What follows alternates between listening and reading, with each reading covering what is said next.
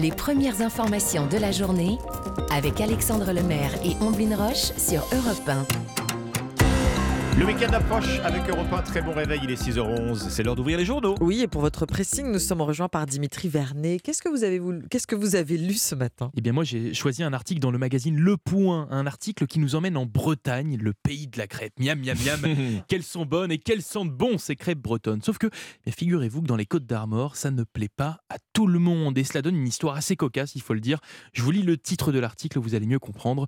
Une crêperie assignée en justice parce qu'elle sent trop la crêpe. Eh ah, bien donc. Eh ben oui, c'était pas une blague Tant mieux, j'ai envie de dire, mais bon. Oui, bon, on va voir, on va voir. voir. Depuis près de deux ans et demi, la crêperie du pêcheur dans le petit village breton d'Erquy est en conflit avec un voisin qui se plaint de nuisances sonores et olfactives. Imaginez-vous que vous êtes obligé de vivre fenêtre fermée l'été parce que les fumées denses et prégnantes euh, entre dans toutes les chambres, dans toutes les pièces de vie. Le fameux voisin joint par nos confrères de TF1. Alors je m'en doute, hein, cette histoire vous fait déjà réagir, mais pour vous mettre un petit peu dans le contexte, hein, quand même, cette crêperie est en fait située dans une zone pavillonnaire et c'est pour cela que ce voisin, habitant en fait à seulement 10 mètres de l'établissement, se plaint. Bon, pendant deux ans, vous vous doutez bien que les propriétaires ne sont pas restés sans rien faire non plus pour ne pas envenimer les choses. Le couple qui le détient a quand même réalisé de nombreux travaux Changement de hôte pour les odeurs, condamnation d'un des deux parkings pour réduire le bruit des voitures, et ils ont même fait construire une véranda isolante pour couvrir les tables extérieures. Coût total des travaux 170 000 euros quand même. Hein. Oui, oh, ça doit se ressentir sur le prix de la crêpe. Euh, Il y a de la bonne volonté. C'est ça. Et mais figurez-vous que c'est même pas suffisant puisque le 10 janvier, un huissier est venu remettre au couple une assignation en justice. La goutte de trop hein, pour ces propriétaires qui ont lancé une pétition afin de les soutenir devant le tribunal le 16 février pour défendre la culture bretonne. Pétition signée par plus de 25 000 personnes aussi quand même. Bon voilà, maintenant je vous laisse choisir votre camp. Ombline Alexandre à voir. Bah, c'est euh, difficile de trancher. Moi, ça me donne envie de crêpes euh, pour, pour voilà. être On a envie de manger. En revanche, vivre à côté, je tous peux, les jours, je, peux comprendre la complainte du voisinage si ça imbibe euh, le linge de maison. Je sais pas. Voilà, c'est pas évident hein, à trancher comme comme débat. Donc voilà, on suivra ça le 16 février, assignation en justice, et on verra ça. À suivre donc. Votre sélection ce matin, Ombline. Oh, l'article du vendredi dans le magazine Elle, article divertissant, rafraîchissant, croustillant, à tremper dans le café, et qui, oui, un article à tremper dans le café, on va un peu loin, et qui va sans doute parler à certains parents qui nous écoutent. Le groupe de parents d'élèves sur WhatsApp a bien différencié avec les groupes d'amis, les groupes familiaux, voire ceux des collègues de travail qui peuvent aussi être pas mal euh, envahissants, suivez mon regard. Mais le parent est, le parent est quand même une espèce euh, à part. Le parent est soucieux du bien-être de son enfant, certes, mais quand ça va jusqu'à 40 notifications dans la journée pour un devoir à faire en histoire ah géo, écrit elle, il y a de quoi se demander si le monde ne tourne pas rond. Le magazine fait donc ce qui pourrait ressembler à une amusante étude sociologique en classant les parents dans, dans les catégories. Alors on commence par euh, le parent qui veut tout comprendre, hein, qui veut euh, qu'on lui explique dans les moindres détails un travail à faire, mieux la finalité du travail à mhm. faire. Euh, il y a celui qui se demande donc à chaque devoir quel est le but pédagogique? Alors il pose la question aux, autres parents hein, sur le groupe WhatsApp. Et ce parent-là peut, attention, muter d'ailleurs en parent va en guerre s'il a une âme de syndicaliste. Jugeant le prof incompétent, il accumule, je cite, les pièces à conviction, il appelle au rassemblement sur WhatsApp et il a pris évidemment rendez-vous avec la directrice. Il y a aussi le parent bon élève.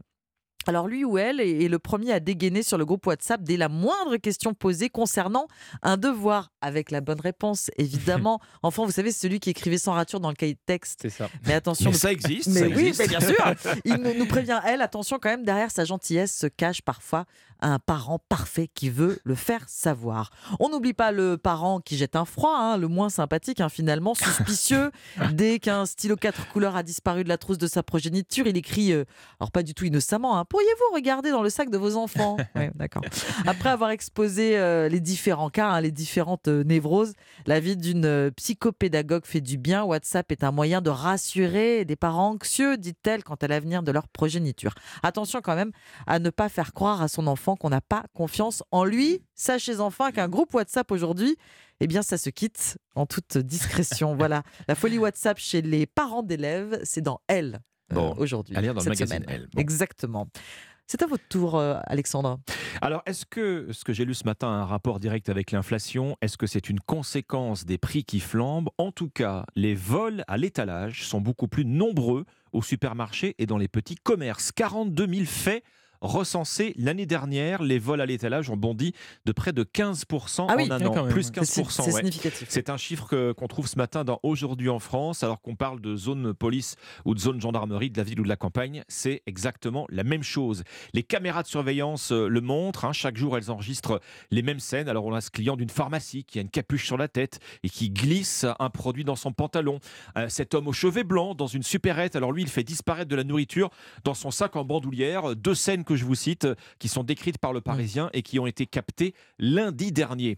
En réalité, le phénomène des vols à l'étalage est même sans doute plus important encore que ne le laissent paraître les chiffres. Pour quelle raison?